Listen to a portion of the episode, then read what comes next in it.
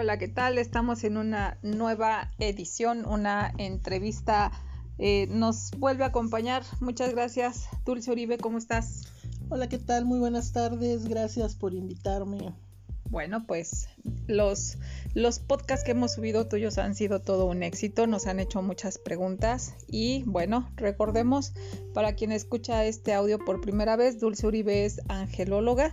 ¿Qué es lo que hace un angelólogo? Bueno, pues es esa persona que se comunica con nuestros seres de luz, que tiene la capacidad de traducirnos sus mensajes, sus señales, sus recomendaciones y bueno, ella trabaja ya sea en citas presenciales y online. Al final de, este, de esta entrevista vamos a dejar los datos para que la puedan contactar. Y bueno, alguien por ahí nos preguntó eh, sobre el libro Pon al cielo a trabajar y es totalmente tu materia.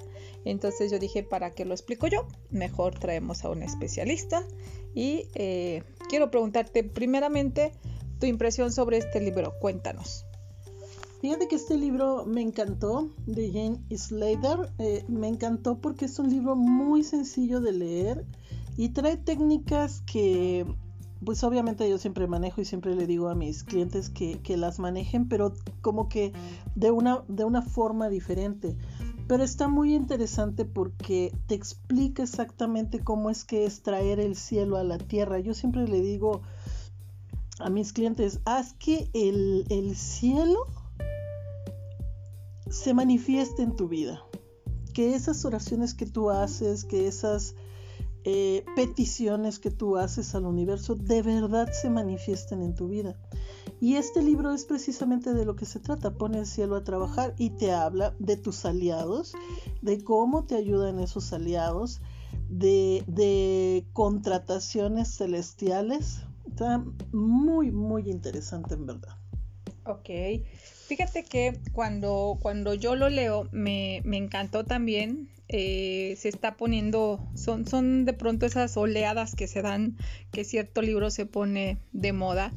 Eh, sí detecté que está muy en la ideología pues norteamericana, estadounidense propiamente, al lenguaje de ellos, a las necesidades, gustos y temas de ellos.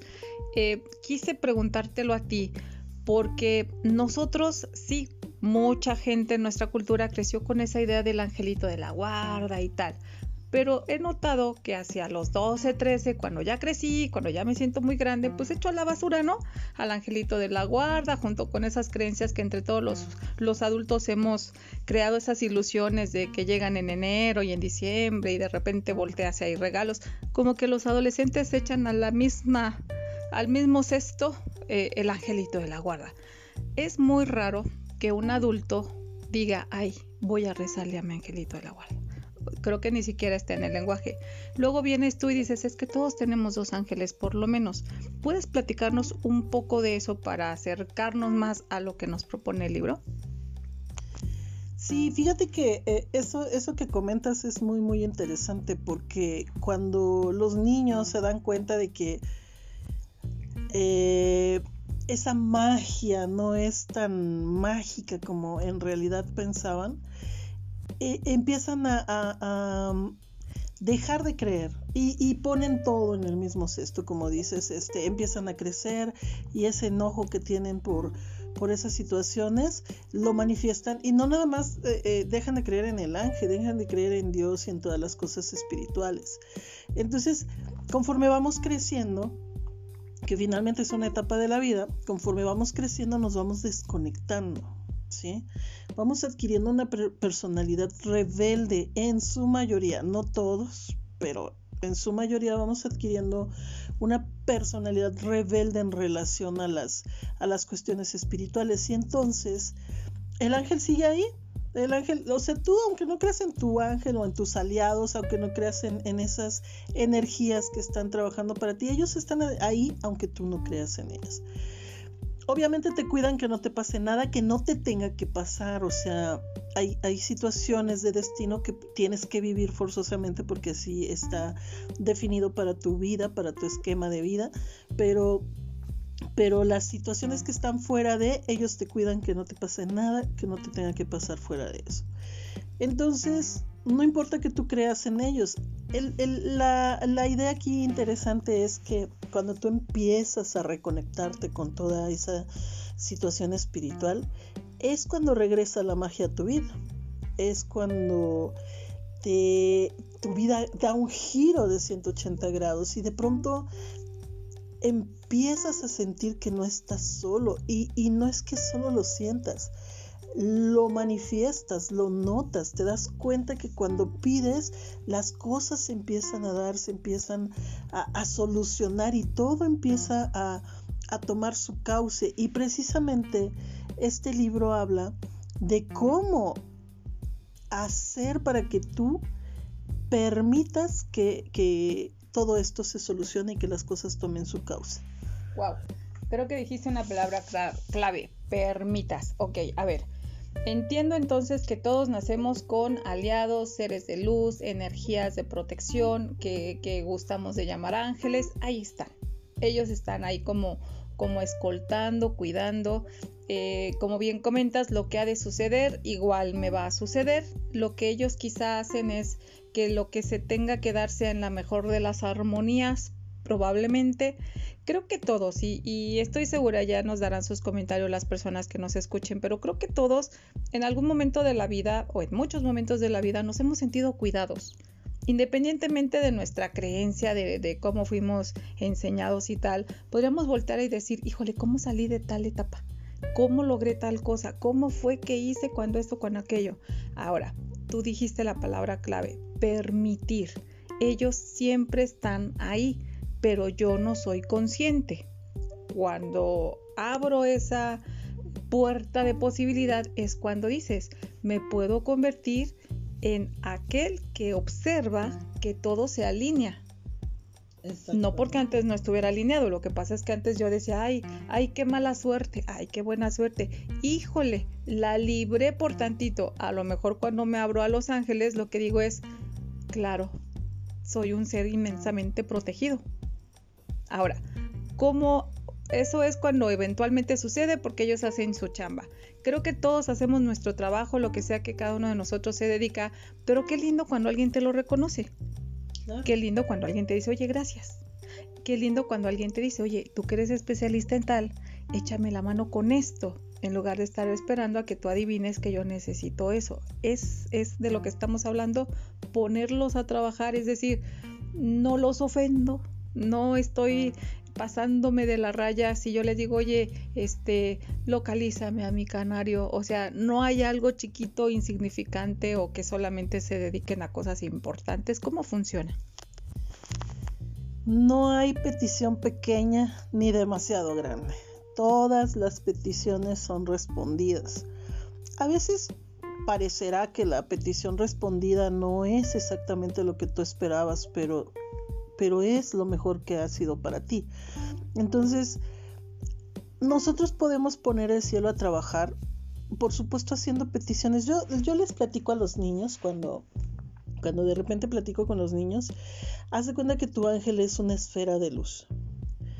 Y cuando tú te alejas de él y no lo piensas y no lo sientes y no eres consciente, tu esfera de luz es pequeña, ¿sí? Cuando empiezas a pedirle, cuando empiezas a invitarlo a tu vida, cuando empiezas a, permitir que estos aliados alineen las cosas para que todo te salga bien, ellos empiezan a crecer y a evolucionar y esas esferas se expanden y se expanden y se expanden y evolucionan junto contigo, así como tú creces y te desarrollas eh, igual ellos, como conforme tú los pones a trabajar, ellos van evolucionando y las cosas se van manifestando más rápidamente porque la conexión se va fortaleciendo. Y tú, y tú platicas más con ellos y ellos van creciendo y entonces las cosas se van dando ya casi en, de forma instantánea. Las peticiones que tú vas haciendo se van dando de forma instantánea. Y bueno, en el cielo o en el éter o en el universo, como lo quieras llamar, hay expertos en diferentes temas, según lo comenta el libro. Puedes este, pedir un experto en búsqueda de canarios, que es el ejemplo que pusiste, para que para poder encontrar al, pajarito que se perdió, para poder encontrar a mi gato, para poder puedes contratar un detective de mascotas para que ayude a tu perrito a regresar a tu casa, a tu gato a regresar a tu casa. Y no es que el, el aliado va a ir y va a buscar al perro y lo va a traer a la casa, no, sino que te va a permitir abrir tu conciencia para que por inspiración te llegue la información de dónde lo tienes que buscar, para que encuentres a las personas que te van a ayudar a encontrarlo o para que te conectes con las personas, con los aliados materiales, que son el resto de las personas, que a lo mejor lo, lo acogieron y lo tuvieron en su casa o que lo vieron por ahí. Eso es lo que va a hacer el detective de mascotas espiritual. Él te va a permitir abrir tu energía para que te llegue la información y tú la manifiestes. Ok, entonces quiere decir que nosotros no siempre tenemos esa apertura, porque nosotros vivimos en miedo, porque aprendimos a vivir en miedo, en angustia. Entonces cuando yo estoy en miedo, estoy cerrada en mi caparazón y me pueden estar rodeando dos mil ángeles, pero yo no permito verlos y no permito hacer equipo con ellos. Con lo que acabas de explicar, es eso, ¿no? Como que hace equipo con ellos. Y bueno, debo tener alguna limitación, alguna restricción a la hora de, de solicitarlos, es decir, puedo solicitar que que, del mundo espiritual celestial me llegue el mejor de los cirujanos, el mejor de los arquitectos, el mejor de los abogados. ¿Cómo funciona? ¿Cómo, cómo nuestra mente humana puede estructurar esta parte de, lo que solicito? Todo depende de, tu, de, tu, forma de sentir, de tu esquema de pensamiento, es como vas a, a tu formular la petición.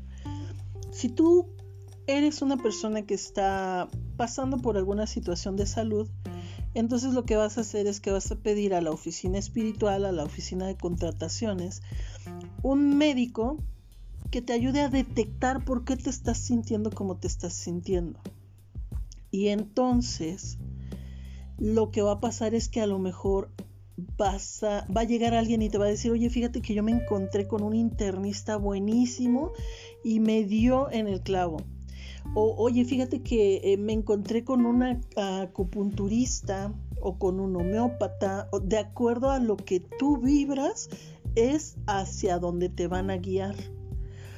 Y no nada más eso, sino que el médico de esta oficina espiritual va a inspirar a esa persona que te va a guiar, al, médico, al acupunturista, al reikista, al homeópata, lo va a inspirar para llegar al punto exacto que a ti te va a sanar.